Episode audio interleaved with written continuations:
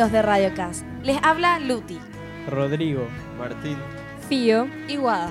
Bienvenidos a nuestro programa denominado Literatura Compartida. Hoy le tenemos un programa que les va a interesar muchísimo. Vamos a hablar de la generación del 98, especialmente de Antonio Machado. Pero antes comentaremos un poco sobre los antecedentes de esta generación. ¿Qué es una generación? Les cuento. Una generación literaria es un grupo de escritores que nacidos en fechas cercanas y movidos por un acontecimiento de su época, se enfrentan a los mismos problemas y reaccionan de modo semejante ante ellos. Pero, ¿alguien sabe qué fue la generación del 98? Yo sé. La generación del 98 estaba compuesta por un grupo de escritores y poetas españoles que se distinguieron por la crisis moral, económica y política que sufrió España luego de perder la guerra entre este país y Estados Unidos entre los años 1864 y 1876. Este grupo dejó su huella y colaboraron en la renovación literaria de fines del siglo XIX. La generación del 98 tuvo una postura marcadamente crítica ante las normas sociales y la situación política de aquel momento. ¿Alguien sabe alguna de las características?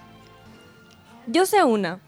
Utilizaban la tercera persona manteniendo la sencilla estructura, ausencia de descripciones, explotando el uso del monólogo interior y el diálogo. Prefirieron las frases cortas y simples. Con ellos surgió la novela impresionista, que tiene como características que hace vivir al personaje en diferentes tiempos y hasta espacios. Yo les puedo decir otra característica. Una de ellas es redefinir el concepto de España. España, en ese momento de su historia, se encontraba muy aislada del resto de Europa, así es que esta corriente literaria lo que hace es abrir las puertas a los acontecimientos mundiales y nuevos pensamientos filosóficos, tratando así de hallar un espíritu, un tono y una dignidad distintos, y así contribuir a solucionar los problemas inminentes de la nación, la educación y la pobreza. Les digo otro, españolizar a España fue la consigna y buscan el alma de su patria en su tradición, en su lengua, en el fondo del pueblo, en sus grandes creaciones literarias, en el ambiente de las viejas ciudades, en el paisaje, pero a diferencia de los románticos, que se quedaron solo en lo pintoresco y externo, buscaron su propio espíritu. Por ejemplo, el paisaje. Eligen como símbolo de su disposición anímica vital, plena de nostálgica fatiga no la estepa del mar, sino el paisaje de Castilla, la meseta árida, sin árboles y quemada por el sol. La historia. Se alejaron de los sucesos espectaculares de esa época, del tipo bélico, las guerras y los conflictos sangrientos, para así centrar toda su atención en los hechos de la vida cotidiana. Esto es algo que Unamuno llamó intrahistoria. Y además está la literatura, esta corriente le da mérito a autores primitivos medievales, autores famosos como Berceo, Ita, Manrique, y además le da su debido reconocimiento a autores olvidados, Góngora, Gracián o aquellos que amaron hondamente a España. También en el campo de la literatura, el modernismo que ya había aparecido en 1888 con Azul de Rubén Darío, logra influenciar en medios noventayochistas como Antonio Machado, Juan Ramón Jiménez y otros. Por otro lado, Unamuno y Mitsu siguieron el camino de la tendencia filosófica. Les puedo decir algunos de los representantes. Miguel de Unamuno, Ángel Ganivet, José Martínez Ruiz, Antonio Machado, Pío Baroja, Ramón del Valle Inclán, Juan Ramón Jiménez, ¿Me pueden decir quién fue Antonio Machado? Antonio Machado. Él nació en Sevilla en 1875, pero cuando él todavía era muy pequeño, se trasladó a Madrid con toda su familia. Él enseñó francés en institutos en Soria, Baeza, Segovia y Madrid. Y cuando vivía en Soria, se casó con Leonor Izquierdo. Consiguió una beca para ampliar sus estudios en París pero cuando su esposa enfermó, tuvo que regresar. Su muerte causó en el poeta un gran dolor que marcó toda su vida. Al estallar la Guerra Civil Española, su espíritu liberal y republicano hizo que apoyara la causa del pueblo con su verso y con su ejemplo. En los últimos días de la guerra, como tantos otros, marchó a un pequeño pueblo de Francia llamado Collioure, donde murió en 1939. La poesía de Antonio Machado gira en torno a tres temas principales. La intimidad del poeta, el paisaje o mundo exterior a él y su amor por Leonor, muerta al poco de casarse. ¿Alguien sabe algún poema de Antonio Machado? Yo sé uno. Este se llama Cantares.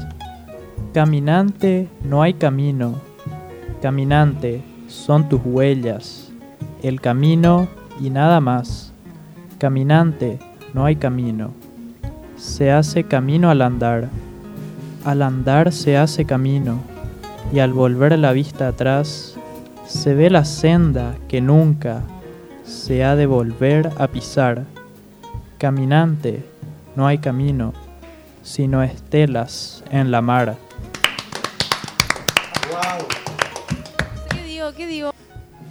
Ahora estamos con nuestra invitada especial, nuestra profesora de literatura, Mariela Roa. Ah, Dios mío, me encanta. Muchas gracias, chicos, por la invitada especial. Nos vemos todos los días, pero me encanta que me hayan invitado a su programa. Muy interesante, por cierto, ¿verdad?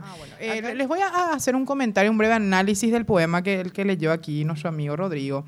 Eh, lo que tienen que saber es que el poema son sin duda eh, exclamaciones líricas muy famosas, conocidas y cantadas también de Antonio Machado.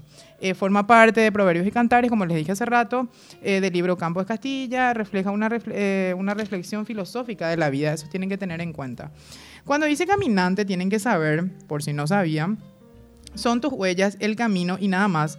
Es probablemente una convicción de que solo importa lo que se vive y se vive y nada más. Y él decide andar el camino, es lo que imagina, es lo que desea en su vida, ¿verdad? Eh, el poema invita a descubrir también nuevos horizontes de la vida, encontrar nuevos paisajes, nueva gente, nuevos lugares, hogares, eh, buenas reflexiones también. Él quiere recorrer, para él muy importante es recorrer cualquier camino y no sabrá con qué se va a encontrar, o sea, no va a saber él con qué se va a encontrar. Eh, también hace una doble reflexión en, un momento del poema por el recuerdo que ha de vivir para no volver a cometer los mismos errores, más que nada, ¿verdad?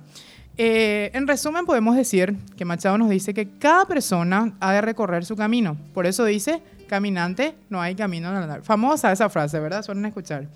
Eh, que hay que decidirse a algo correcto, aún con la incertidumbre de lo que va a pasar, y no se ha de volver a recorrer los caminos ya vivenciados por sobre todas las cosas. Y en todo caso quedará al final eh, de nuestros días los recuerdos que uno haya vivido. Por eso dice al final, estelas en el mar. Gracias. Chicos, ¿sabían que Joan Manuel Serrat llevó a la canción el poema de Antonio Machado Cantares? ¿Sabían? No, no sabían. Bueno, les cuento que sí, acá mi querido amigo Martín nos tiene una pequeña reseña sobre eso. Sí, señora. Cantares es una canción de Joan Manuel Serrat, incluida en su álbum titulado Dedi- Dedicado a Antonio Machado, poeta. Ese año, en el que se publicó Cantares, fue uno de los más prolíficos de Serrat.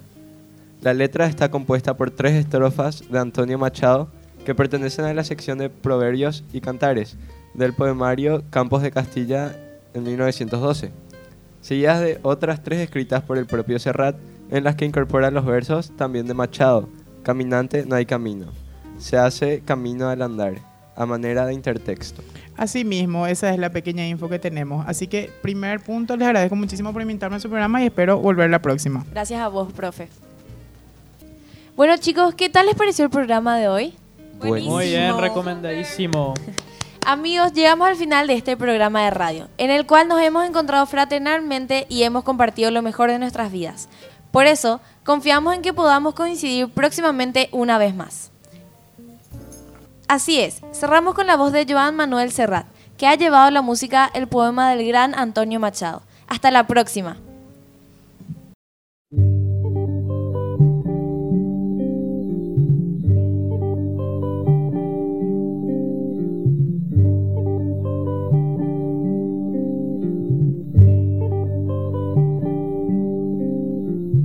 Todo pasa y todo queda, pero lo nuestro es pasar, pasar haciendo caminos camino sobre la mar. Nunca perseguí la gloria, ni dejar en la memoria de los hombres mi canción. Yo amo los mundos sutiles, ingrávidos y gentiles como pompas de jabón. Me gusta verlos pintarse de sol y grana volar bajo el cielo azul, temblar súbitamente y quebrarse. Nunca perseguí la gloria. Caminante, son tus huellas el camino y nada más. Caminante, no hay camino, se hace camino al andar. Al andar se hace camino y al volver la vista atrás se ve la senda que nunca se ha de volver a pisar. Caminante, no hay camino, sino estelas en la mar. Hace algún tiempo en ese lugar donde hoy los bosques se visten de espinos, se oyó la voz de un poeta gritar, caminante no hay camino, se hace camino al andar, golpe a golpe, verso a verso. Murió el poeta lejos del hogar cubre el polvo de un país vecino. Al alejarse le vieron llorar. Caminante no hay camino, se hace camino al andar. Golpe a golpe, verso a verso. Cuando el jilguero no puede cantar, cuando el poeta es un peregrino, cuando de nada nos sirve rezar. Caminante no hay camino, se hace camino al andar, golpe a golpe, verso a verso, golpe a golpe, verso a verso, golpe a golpe, verso a verso.